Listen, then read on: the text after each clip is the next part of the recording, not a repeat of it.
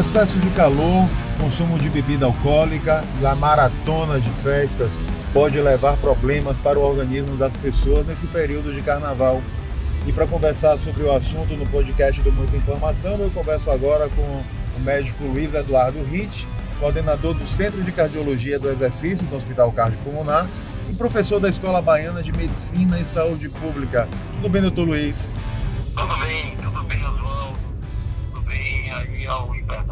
A gente está vivendo um período de prévias, de muitas festas, de carnaval, períodos de muita exposição e de riscos. Que cuidados o folião tem que tomar antes e durante a folia, doutor? Olha, é um período que é uma maratona, né? Como, é, como se fala, é a maratona do carnaval. E é um, é um momento que as pessoas, além do esforço inerente à época do ano, então o risco da desidratação é maior, né? o risco de não se alimentar adequadamente e isso levar a sintomas, sintomas cardiovasculares, mesmo até em pessoas que não têm alguma cardiopatia. Então o indivíduo deve tomar cuidado né? a manter-se bem hidratado, alimentado para evitar situações que possam levar até, por exemplo, quedas de pressão, que podem levar até um desmaio, algo assim. Mas mais do que isso, é uma grande preocupação também de evitar o consumo de substâncias que possam ser estimulantes, que essas sim levam riscos a, a, ao coração. E aí nós estamos principalmente os energéticos, né? ou, ou qualquer outro tipo de droga ilícita, tem que se ter aí realmente evitar. A combinação energético e álcool é uma combinação perigosa, né? ela pode exacerbar a desidratação, pode inclusive levar a arritmias cardíacas, mesmo em pessoas que têm um coração normal. Imagine que esses energéticos mais comuns eles têm ali o equivalente a duas de cafeína, que se encontra em duas, três xícaras de café, uma quantidade razoável que pode efetivamente é, baixar o limiar, a gente chama para arritmias, e o indivíduo está até com, com questões cardíacas, mesmo que não tivesse um problema cardíaco previamente. Outra questão que a gente gosta de ressaltar nessa época do ano aí já não é no indivíduo saudável, mas no indivíduo que tem algum diagnóstico né, cardiovascular, seja hipertensão, seja ele qualquer questão que use uma medicação regular. O indivíduo não deve suspender suas medicações. As pessoas muitas vezes têm o mau hábito de olhar, eu vou sair um pouquinho da rotina, eu vou beber, é, eu vou aqui consumir um pouco de bebida alcoólica, ou eu vou sair um pouco da dieta, eu não vou é, usar minha medicação. E isso vai estar agregando um risco ainda maior a esse indivíduo. Então, o ideal é manter suas medicações, seguir as orientações nutricionais adequadas do seu médico, agora suspender medicação nunca. O senhor falou da, do risco que é a associação de álcool com energéticos e o risco que isso pode trazer para o coração sobretudo que tem uma parcela da população que sequer sabe que tem qualquer tipo de distúrbio ou problema cardíaco, não é, doutor? Perfeito.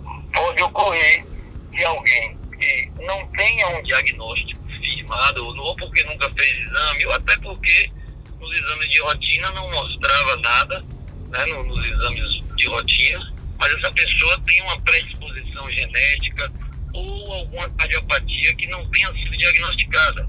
E aí a, a, o uso de substâncias que possam ser é, é, estimulantes do metabolismo pode ser ainda mais prejudicial e colocar um risco que não precisaria existir. O senhor falou em casos de arritmia e o que fazer diante de casos de arritmia ou até mesmo de infarto? Olha, é ligar para o serviço móvel de urgência, o SAMU, né, 192, que é o, o, o serviço de atendimento pré-hospitalar capacitado para atender lá na nossa cidade os, os quadros graves como suspeitas de infarto, arritmias. Em muitos locais também é, existem desfibriladores, né, e aí é necessário que a pessoa que veja, que presencie uma ocorrência de alguém com um mal súbito, possa né, desencadear, chamar o SAMU 92 e é, aplicar as medidas locais, caso de uma parada cardíaca ou algo assim, de ressuscitação, pedir o desfibrilador, ou no caso de infarto, esperar o atendimento do SAMU, que possa depois conduzir esse paciente para um hospital. Tem Os principais blocos existem postos médicos, né, no próprio circuito também, tem postos médicos com, é, é, com suporte avançado, né, material de suporte de vida avançado, e deve se dirigir com qualquer sintoma para o posto mais próximo. Existe algum tipo de sintoma que a, a, o cidadão, de que as pessoas que, tá, que estão nos ouvindo, deveria ter mais atenção no período do carnaval? Olha, os sintomas são os que nós devemos ter atenção sempre, né? A dor no peito. A dor no peito, que é o sintoma da angina, principalmente quando ela tem início mais recente. O pessoal tem a mania de dizer que o coração não dói, mas não é isso coração, a angina é a dor do coração e aquela dor do lado esquerdo, que às vezes irradia para o braço, para as costas, que ocorre ao esforço. Né? Esses são sinais de alerta que a pessoa deve procurar né? uma avaliação médica o mais breve possível. A ingestão de álcool com outros tipos de substância, outros tipos de drogas, deve estar também no raio de atenção da população de modo geral, né? É, drogas ilícitas devem ser, com certeza, é, é, é, evitadas sempre, né?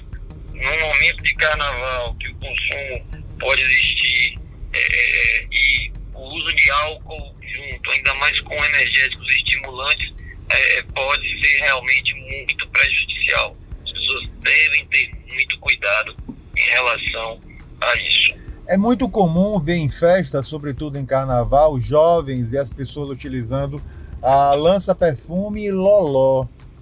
O que fazer e quais os riscos que essas pessoas correm, sobretudo diante da impossibilidade de saber o que foi utilizado na composição daqueles produtos, né? Esse é um outro problema.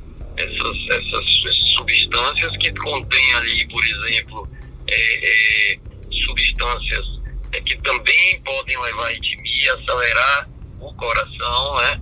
E, e como éter ou derivados de éter, por exemplo, e são situações que, mais uma vez, isso associado à desidratação, ao consumo excessivo de bebidas alcoólicas ou outros, outras substâncias, isso pode desencadear um quadro é, cardíaco em um indivíduo mesmo com o coração normal.